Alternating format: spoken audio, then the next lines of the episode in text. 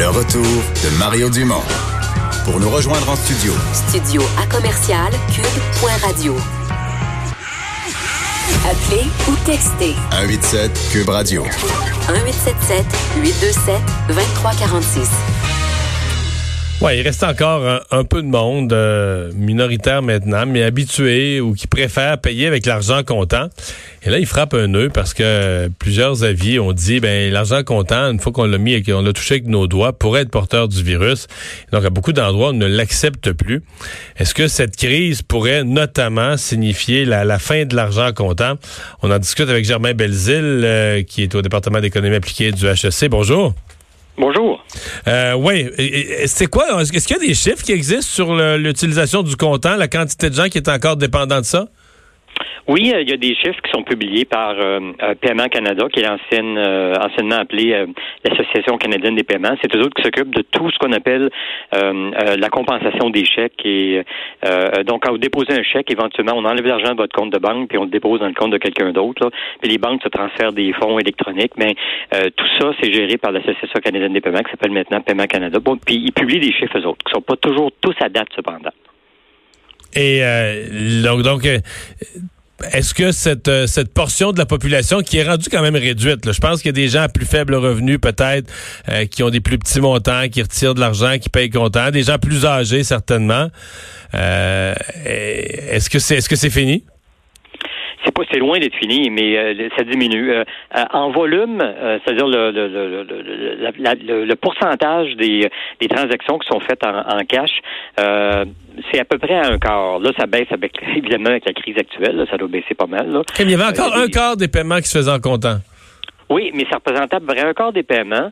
Euh, euh, mais euh, ça représentait probablement en bas de 2% des montants totaux. Oh, OK. C'est beaucoup de petits montants. Donc, des transactions plus nombreuses, peut-être, mais pas des gros montants souvent là, au total.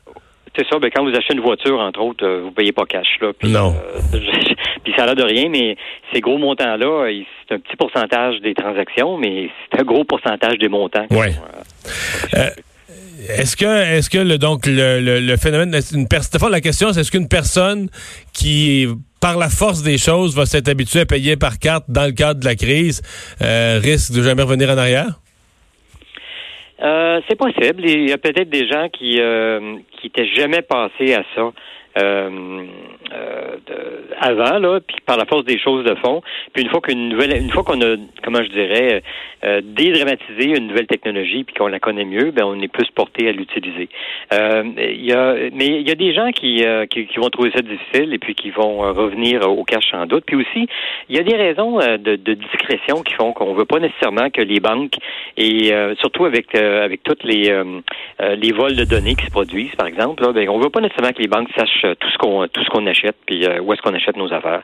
Alors, il y a, des gens qui continuent, dont moi, à, faire un pourcentage euh, important de leurs transactions en cash. tout simplement parce que ben c'est pas les affaires du gouvernement, puis aussi parce que mais écoutez, on songe, on parle de plus en plus dans certains pays euh, de, de, taxer la richesse, c'est-à-dire de taxer les actifs que les gens possèdent. C'est fait dans certains pays. En France, par exemple, on taxe les actifs des gens qui, euh, qui possèdent, je pense, plus que 2 millions de dollars, de 2 millions d'euros de, de, valeur d'actifs. Là, mais ils ont une taxe à payer à chaque année, 2-3% Ça, c'est même s'ils font pas un rendement dessus. Là, ce qui veut dire que si vous avez hérité d'une, euh, je sais pas, d'un appartement à Paris, vraiment central de votre grand-mère, puis euh, ça vaut 2 millions d'euros, ben vous allez payer des euh, euh, des, taxes à chaque année là-dessus, même si vous n'avez pas beaucoup de revenus. Puis ça, ben, il y a beaucoup de gens qui ont peur que ça baisse ces montants-là, que c'est 2 millions actuellement, mais ça tombe à 1 million, puis à 500 000, puis à un moment donné, si vous avez 100 000 à la banque, vous allez payer des taxes là-dessus.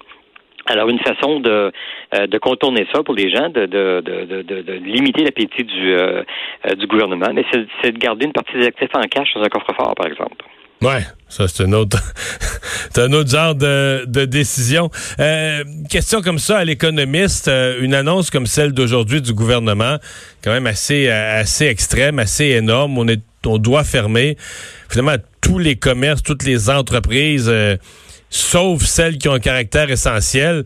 c'est difficile de penser que en faisant ça, le, le pays soit pas en récession. Hein? Ah, on parle même plus d'une possibilité de récession, là. C'est sûr, là. Puis il y a même, euh, Euh, ça dépend comment ça évolue, là, mais je veux dire, si on commence à tout fermer, puis que ça dure pour un bout, un bout de temps, là, on, euh, on peut parler de 30% 20 à 30 de taux, de taux de chômage. Je vous dis pas que c'est ce qui va arriver, là, mais la Réserve fédérale de Saint-Louis, par exemple, aux États-Unis, il y a un économiste euh, important là-bas qui parle de 30% de chômage aux États-Unis si ça, si ça évolue mal. Depuis qu'on compile les statistiques, c'est jamais... La, la dépression. Oui, mais depuis qu'on compile des statistiques, le chômage a jamais fait un tel bond. En tout cas, je pense pas. Tu sais, des récessions, là, tu m'as le chômage, ouais, puis repartait à la hausse 7, 8, 9% d'un mois à l'autre. Puis à la fin d'une année, il avait peut-être monté de 6 points, quelque chose comme ça, ce qui était énorme. Là. Mais un bond comme ça d'un mois à l'autre, on aura, ça n'a jamais été vu. On n'a jamais, jamais vu ça. Là. on est dans, on est dans l'inconnu actuellement. Là.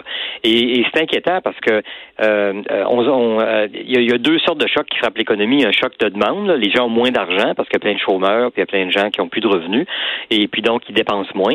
Mais il y a un choc, un choc d'offres aussi. Il y a plein d'entreprises qui ferment, qui sont plus capables de produire. Et, euh, et, ça, c'est, ce double choc-là, on voit pas ça très souvent. Puis la grande question, c'est est-ce que c'est un choc qui est temporaire ou est-ce que c'est un choc qui est permanent?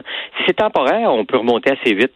Mais si c'est permanent, puis qu'on se ramasse avec des, des euh, des, des, pans complets d'industries qui euh, euh, qui sont en dehors de qui font plus de business pendant longtemps, ben ça pourrait avoir des effets vraiment vraiment désastreux sur, sur, le niveau de vie des gens en fait.